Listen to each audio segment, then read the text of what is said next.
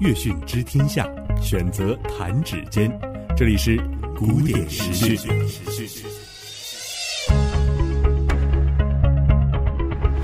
各位好，这里是我爱古典音乐电台古典时讯，我是岳军。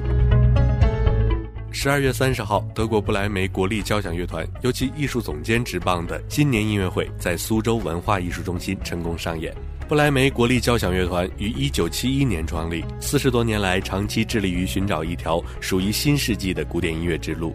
其成功的为《大都会》《淘金梦》以及查理·卓别林、巴斯顿·基顿、希区柯克的电影配乐。随着二零一五年的新年脚步的临近，一年一度的国家大剧院新年音乐会与迎中生新年音乐会也于十二月三十一号到一月一号再次如约而至。新年音乐会之后，二十三点开始的迎中生音乐会延续了火热的氛围，开启了又一个精彩狂欢的音乐盛典。今年陪伴观众跨年的是中国国家芭蕾舞团交响乐团以及音乐总监张毅，曲目则拥有独具匠心的策划和立体多元的风格。从杜明心的圆舞曲、于京军的中国民歌六首，到查尔达什《蓝色多瑙河》季弦上的咏叹调等等。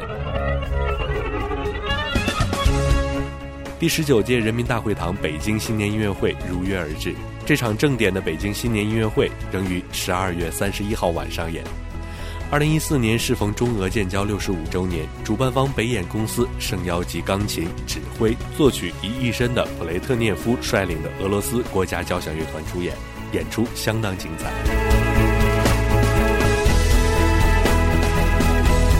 二零一五年一月三号，西校刘索拉与朋友们新年音乐会将作为中山公园音乐堂二零一五新年系列音乐会压轴节目，在中山公园音乐堂上演。